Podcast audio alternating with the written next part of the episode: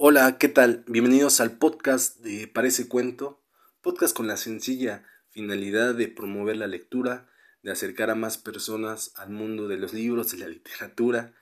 Créeme, si eso sucediera, si este podcast ayudara a que eso sucediera, sería un éxito en lo personal y el motor para seguir creando más contenido. Tu amigo Edgar V. de Anda te agradece el tiempo que te tomas para escuchar este podcast. Si te gusta, compártelo. Hoy hablaremos de Ray Bradbury, autor de ciencia ficción, autor de poesía, cuentos y novelas. Una de sus obras más conocidas, quizá la conozcas, es Crónicas Marcianas, que como tal no es una novela porque pues, la historia no gira alrededor de un grupo de personas, sino que nos habla de la colonización del planeta Marte por medio de una compilación de relatos cortos que retratan la decadencia de la humanidad, en su deseo feroz de conquistar otro mundo. Es un libro que, como en toda la obra de Bradbury, se acentúa la nostalgia por un pasado en que la humanidad vivía de manera más sencilla, sin depender de la tecnología ni el caos de la vida moderna.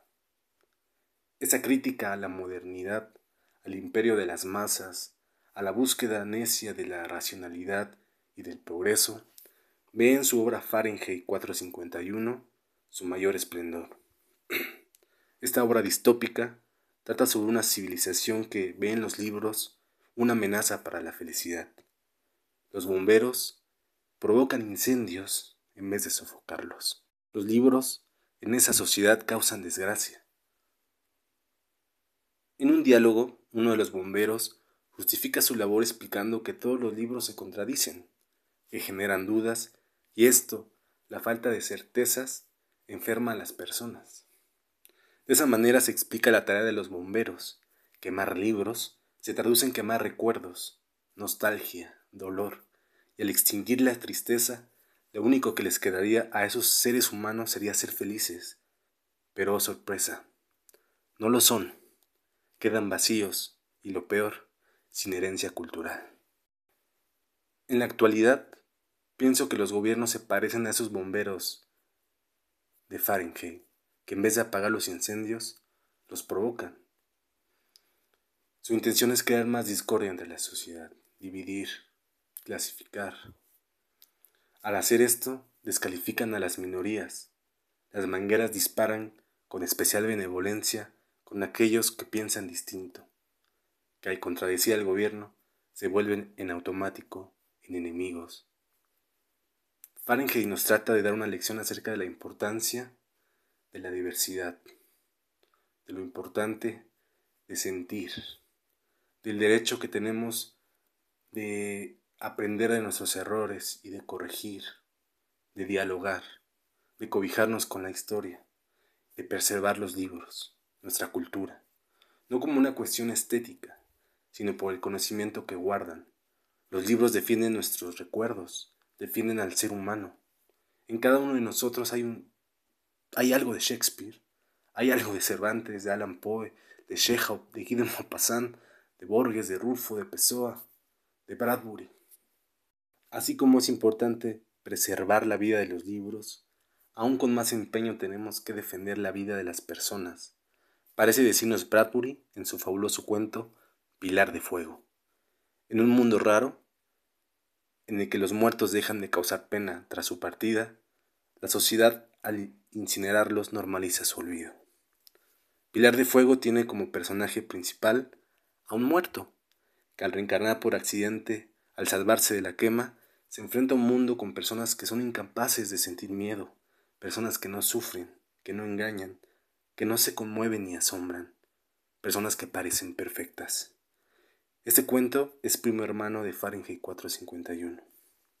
Como ves, la obra de Bradbury no solamente habla de marcianos, de guerras en el espacio, sino que también habla de los errores, los errores perdón, del ser humano, esos errores que al repetirse y, y no aprender de ellos podrían no tener límites, que podrían también envenenar a otros planetas.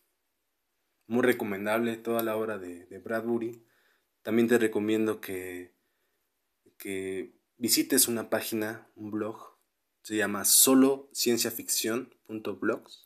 Ahí puedes encontrar un sinfín de, de relatos, de cuentos, capítulos de libros de ciencia ficción, de autores conocidos y otros no tan conocidos. No está por demás que le eches un vistazo y que puedas de ahí elegir tu próximo libro. Bueno, por último, quisiera leerte algo de Bradbury, algo que viene en su libro de Crónicas Marcianas. No sin antes agradecerte, decirte que me puedes seguir en las redes sociales, en la descripción de este link vienen eh, esos datos. Espero que estés bien, espero que te guste eh, esta recomendación. También si tú tienes algunos otros autores que te encanten eh, este tipo de literatura, pues no, no dejes de escribírmelo. Espero que estés bien. Hasta la, hasta la vista, hasta pronto. Los colonos. Los hombres de la Tierra llegaron a Marte. Llegaron porque tenían miedo o porque no lo tenían, porque eran felices o desdichados, porque se sentían como los peregrinos, o porque no se sentían como los peregrinos. Cada uno de ellos tenía una razón diferente. Abandonaban mujeres odiosas, trabajos odiosos o ciudades odiosas. Venían para encontrar algo, dejar algo o conseguir algo, para desenterrar algo, enterrar algo o alejarse de algo. Venían con sueños ridículos, con sueños nobles o sin sueños. El dedo del gobierno señalaba desde letreros a cuatro colores en innumerables ciudades hay trabajo para usted en el cielo. Visite Marte. Y los hombres se lanzaban al espacio.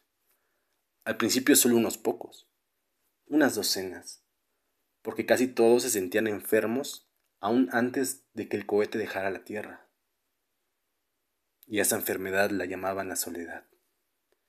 Porque cuando uno ve que su casa se reduce hasta tener el tamaño de un puño, de una nuez, de una cabeza de alfiler, y luego desaparece detrás de una estela de fuego, uno siente que nunca ha nacido, que no hay ciudades, que uno no está en ninguna parte y solo hay espacio alrededor, sin nada familiar, solo otros hombres extraños.